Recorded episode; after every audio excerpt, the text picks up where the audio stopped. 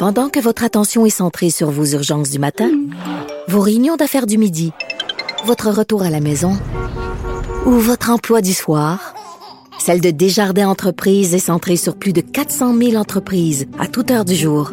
Grâce à notre connaissance des secteurs d'activité et à notre accompagnement spécialisé, nous aidons les entrepreneurs à relever chaque défi pour qu'ils puissent rester centrés sur ce qui compte, le développement de leur entreprise.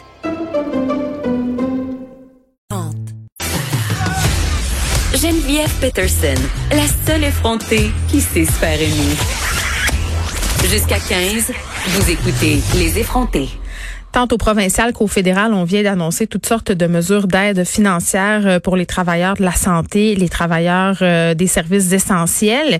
Et vraiment, on se demande si une hausse de salaire, là, ces fameuses bonifications, euh, si ça, c'est suffisant pour aider ces personnes-là qu'on appelle les anges gardiens, qui sont, on va se le dire, à bout de souffle, vraiment au bout du rouleau. Est-ce que ça va faire la job que cet argent qui va être injecté pour venir un peu bonifier salaire de base. J'en parle avec Jacques Forêt, professeur chercheur à l'École des sciences de la gestion et psychologue organisationnel. Bonjour, Monsieur Forêt. Bonjour. Écoutez, quand même, euh, Christian Dubé, le président du Conseil euh, du Trésor, a été assez transparent sur la raison pour laquelle euh, le gouvernement octroyait ces primes-là. C'est pour favoriser la rétention.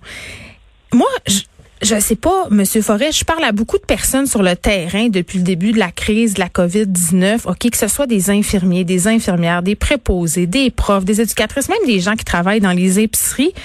C'est sûr que la question financière, euh, elle est importante quand on travaille, mais tous et toutes m'ont dit une seule chose, c'est pas que l'argent qui fait qu'un un milieu de travail entre guillemets est attirant et aussi sain. Ben, vous avez tout à fait raison. L'argent, c'est un des quatre vecteurs possibles de motivation chez l'être humain. Les trois autres, vous avez le plaisir, le sens et ensuite la réputation ou encore la fierté. L'argent, c'est un des une des quatre possibilités euh, d'éléments de motivation qui euh, animent l'être humain. Nous, le cadre qu'on utilise, c'est la théorie de l'autodétermination. On est à peu près euh, 500-600 chercheurs sur la planète à utiliser ce cadre théorique-là qui est testé depuis 45 ans dans différents domaines. Nous, on l'applique en milieu de travail. Et l'argent peut acheter de la quantité à court terme, mais souvent au détriment de la qualité ou de la santé à long terme. Ce pourquoi c'est largement utilisé, c'est que l'argent, c'est visible, c'est tangible, c'est réel. C'est vite. Ça peut parfois, ça peut parfois nous donner l'impression qu'on agit efficacement. Si vous demandez aux gens s'ils vont être contents de recevoir la prime, je suis sûr qu'ils vont dire oui. Moi-même, j'accepterais volontiers une telle prime. Mais si on leur demandait leur préférence, est-ce qu'ils préféraient avoir des masques N95 en quantité? Est-ce qu'on voudrait leur assurer un nombre de collègues qui vont euh, euh, offrir de l'aide en nombre suffisant? Hmm. Est-ce qu'on va leur leur proposer suffisamment de vacances pour récupérer toute leur énergie qu'ils auront dépensée, peut-être que ça serait vers ces vecteurs de reconnaissance-là que les gens porteraient leur choix plus que sur l'argent. Bon, on nous a quand même assuré que, nonobstant l'argent, on s'assurait que les employés aient accès justement à ce fameux équipement pour qu'ils se sentent en sécurité. Mais euh, vous dites, Monsieur Forêt, j'accepterais volontiers, mais est-ce que 1000 dollars, 2000 dollars de plus par mois, ça serait suffisant pour venir travailler à Montréal dans une zone chaude, par exemple? Ben, la question d'attraction et de rétention, c'était sur toutes les lèvres et là, ça l'est encore plus, mais en lien avec la COVID-19. L'argent, ça peut peut-être fonctionner comme un bon crochet pour attirer les gens, mais ce qui va les faire embarquer dans la durée dans une mission, c'est rarement l'argent. Donc oui, ça peut être un petit incitatif à court terme pour attirer certaines personnes, hmm. euh, mais ce qu'il faut poser la question, c'est est-ce qu'on a de l'équité dans notre salaire. Si vous recevez une bonification euh, de X dollars par, par heure, mais que votre voisin qui, lui, euh, a une plus grande formation, puis qui est payé 25 fois votre salaire horaire, donc 25 heures de travail à vous, équivaut au salaire de votre voisin qui, lui, travaille une heure. Et là là, Monsieur Forêt, ça me fait penser à toute cette saga des médecins spécialistes appelés à l'aide dans nos CHSLD. Ben, c'est justement, là, tout le monde veut des bonnes données pour comprendre la propagation du virus, etc. Moi, je vais vous donner des bonnes données scientifiques en sciences sociales sur l'argent.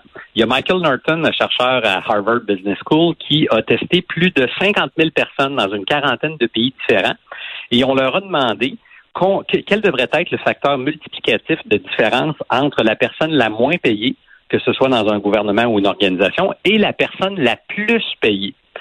Qu'on se rend compte, peu importe votre orientation politique, peu importe votre âge, votre genre, votre origine ethnique, l'être humain est capable de tolérer un différentiel qui va de 5 à 10 fois le salaire, grosso modo. Donc, si vous prenez quelqu'un qui est payé 25 000, hmm. le maximum, mettons qu'on le multiplie par 10, devrait être un quart de million. Au-delà de cette différence-là, on va considérer que ce n'est plus équitable. Donc, une iniquité, c'est une inégalité injustifiée. Le fait que quelqu'un qui a passé 15, euh, 20 ans à l'école pour se former pour être médecin spécialiste ou dans une autre profession très pointue, on, va tolérer le fait que cette personne-là soit payée plus. Oui, mais ça passe quand même mal au sein de la population en général, le, salaire des ben, médecins spécialistes.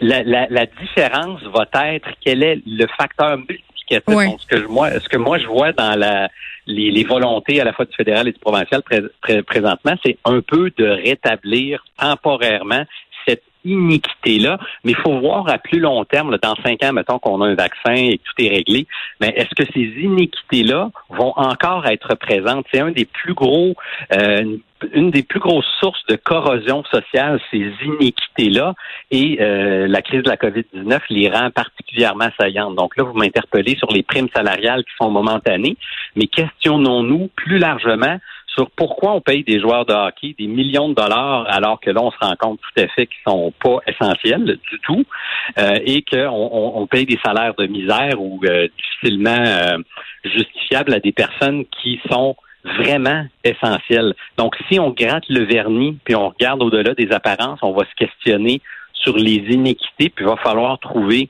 euh, des, bonnes raisons pour justifier ces écarts-là. Si vous regardez tous les médias qui veulent à tous les jours avoir les informations les plus à jour sur la crise de la COVID, le nombre d'infections, d'hospitalisations, de décès, etc., il faudrait avoir le même souci de qualité de données pour nos salaires. Il y a certains pays comme la Norvège qui vont rendre entièrement public tous les salaires de tous les citoyens. Or, ça, pourquoi ils le font, c'est qu'ils n'ont pas de vergogne, ils n'ont aucune honte à justifier les écarts qui ne sont pas très Mais mon Dieu, la question de l'argent au Québec, Monsieur Forêt, était, elle est épineuse. On a un petit fonds judéo-chrétien encore très, très présent. Je suis pas sûre que tout le monde aimerait ça, euh, que son salaire soit publié et public. Ben, moi, mon salaire est public. Je suis prof à l'UQAM. Euh, mon, mon, salaire à la convention collective, c'est sur l'Internet. Vous pouvez, aller, vous pouvez aller les chercher. Euh, ce qu'on se rend compte, moi, je fais des interventions et des recherches sur le sujet. Et lorsque vous allez au-delà des apparences, l'espèce de petit inconfort qui est généré sur oh mon Dieu, je dirais mon salaire, euh, moi je truque un peu mes présentations. Je demande aux gens de prendre leur calculatrice, je demande de prendre leur salaire annuel et de le diviser par 7 millions 200 000. Là, les gens comprennent pas trop pourquoi, ils font le calcul. Oui, c'est ça. Puis ensuite, il y a des applications qui permettent de projeter à l'écran les réponses des gens. Là, je leur dis, bon, mais le chiffre que vous avez là, envoyez-moi-le via l'application, puis ça va être diffusé à l'écran. Donc, il n'y a, pas de lien. On ne sait pas qui a envoyé les chiffres, mais on voit les chiffres. Ce que les gens envoient à l'écran, c'est leur salaire à la seconde. 7 200 000, c'est le nombre de secondes que vous travaillez si vous travaillez 40 heures par semaine, euh, grosso modo. Euh.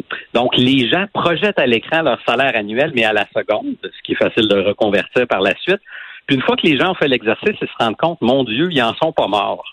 Mais ils constatent les écarts si quelqu'un est payé 25 000, 50 000, 100 000, il constate qu'il y a des gens qui sont payés plus ou moins qu'eux. Puis là, la première question qu'on se demande, c'est pourquoi? Ce pourquoi-là est très important. Puis même si un fonds judéo-chrétien, je le comprends, euh, mais non, mais ça nous ferait peut-être du bien de, de, se décomplexer. Dans le fond, ce que vous me dites, là, Monsieur Forêt, pour euh, vulgariser un peu tout ça, c'est que finalement, l'argent proposé par le gouvernement, c'est une solution temporaire à un problème qui est endémique et il va falloir regarder tout ça dans son ensemble si on veut arriver à une solution euh, qui fasse du sens là, sur le long terme. C'est ce que je comprends. Exactement. Puis il y a même des chercheurs qui vont montrer que si l'écart est trop grand, que ce soit dans une organisation ou même dans des équipes sportives, hmm. que les gens collaborent moins et sont moins efficaces. Donc, si on veut se sortir de la crise et, euh, en, guillemets, euh, collaborer à long terme, il va falloir se poser cette question-là. Puis, vaut mieux tôt que tard. si la crise de la COVID permet ce questionnement-là, moi, je suis tout pour. Puis, nos recherches visent à trouver des éléments de réponse en ce sens-là. Ben oui, les gens sont, sont pas vraiment mal à l'aise euh, une fois qu'on explique les principes que, que la transparence c'est un fort vecteur de justice ça fait souvent tomber les barrières. Oui, puis tantôt vous me parliez de plaisir là par rapport aux quatre piliers qui font que les gens ont envie ou non d'être dans un, un, certain lieu de travail. On s'entend que l'argent en ce moment qui est promis, ça va pas atténuer la peur, euh, ça va pas diminuer le risque. Il y a des travailleurs qui désertent, donc il faudra peut-être apporter d'autres réponses, comme vous dites, à ces gens-là. Merci, Jacques Forêt, professeur chercheur à l'école des sciences de la gestion et psychologue organisationnel. C'était fort intéressant. Ben merci beaucoup. Bonne journée à vous. Bonne journée.